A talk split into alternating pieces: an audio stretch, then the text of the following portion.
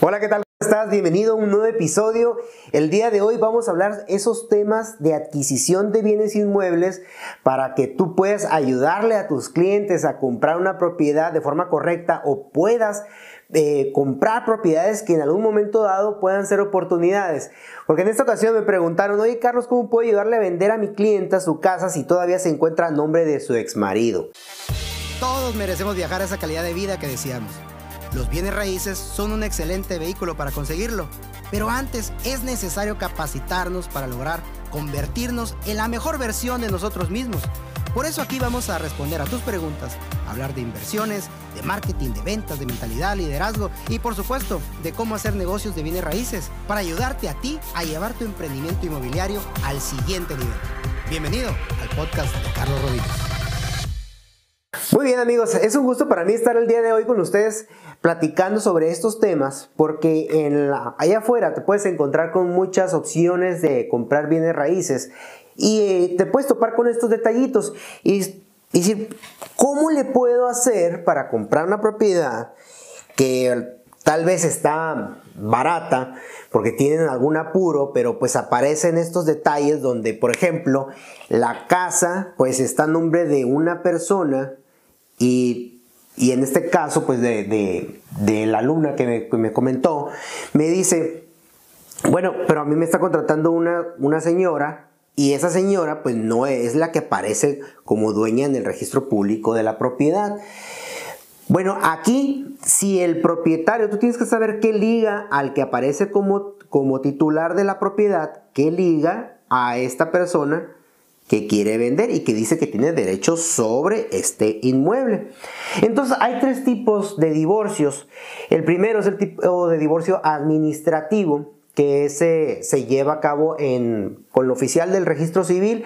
Ese divorcio pues no hubo no procrearon hijos durante el matrimonio, entonces como no hay hijos, pues el, el, mismo, el mismo oficial que los casó, él los puede divorciar, pero hay que acreditar pues que están disolviendo la sociedad eh, conyugal. Eso lo hacen por medio de acudir a un, notario. Entonces, si tienen bienes entre sí, ese matrimonio, esa, esa unión, esa sociedad de, de, esposa, esposo, etc., ellos van con el notario y disuelven. Si ahí en esa disolución dice, oye, yo le cedo el, marido, yo le cedo, en este caso, ¿no? Que es que el ejemplo que me dieron, yo le cedo en esa escritura de disolución, yo le cedo los derechos que tengo sobre la casa a, a esta persona, entonces ese documento, pues hay que, tienes, tienes que pedírselo a esta persona y en un momento dado tienes que protocolizarlo para que esta sesión pues no quede, no quede solamente en una sesión de derechos, sino ahora sí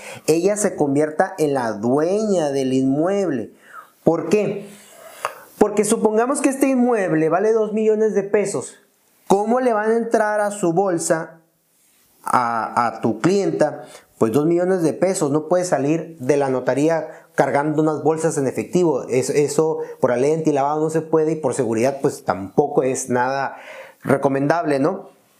Entonces ella tiene que ingresar ese dinero a su cuenta bancaria. Y para que ingrese su cuenta bancaria, pues tiene que estar a su nombre esa propiedad. Entonces tiene que haber esa transmisión de la propiedad, hacerla, formalizarla correctamente. Entonces, bueno, si no fue administrativo, puede ser voluntario, puede ser, bueno, pues si tuvieron eh, un menor de edad, hay, hubo familia y acudieron de forma voluntaria, bueno, ya vamos a divorciarnos con un, juez familiar. Y en el juez familiar ahí le cedió los derechos que le correspondían a la del esposo, a la esposa. Entonces, en ese convenio judicial, pues hay que llevarlo al notario para que lo protocolice esa sesión de derechos y sirva de escritura y ahora se haga el cambio de propietario. Y de igual manera, el último divorcio es el divorcio necesario. Bueno, ahí se, pelearon, no se pusieron de acuerdo y el último, el juez decidió decidió quién le correspondía, qué inmueble, o de alguna manera ahí se resolvió que ese inmueble le correspondía el 100% a la esposa. Entonces, esa, ese documento donde se resolvió también hay que llevarlo a la notaría, protocolizarlo, hacer el cambio de propietario para que ahora sí vendas la propiedad. De otra manera, vas a tener el, el problema, aunque tenga ya los derechos, el problema financiero del dinero. ¿Verdad? Entonces por el lavado, pónganse muy abusados con eso. Revisen eso, no promueven propiedades que no sepan cómo es la ruta para regularizar, para vender y no se metan en problemas. Si no se quieren meter en problemas, si les gustan los negocios inmobiliarios, te invito a ti que te suscribas aquí al canal de YouTube, al podcast y también que te suscribas al boletín de sabiduriainmobiliaria.com ahí el blog inmobiliario para que te avise cuando salgan unos nuevos temas. Hazme saber qué temas te interesan, tus dudas. Aquí puedes comentar en este video.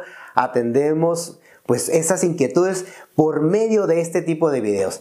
Te manda un saludo tu amigo Carlos Rodiles, que estés muy bien. Hasta la próxima.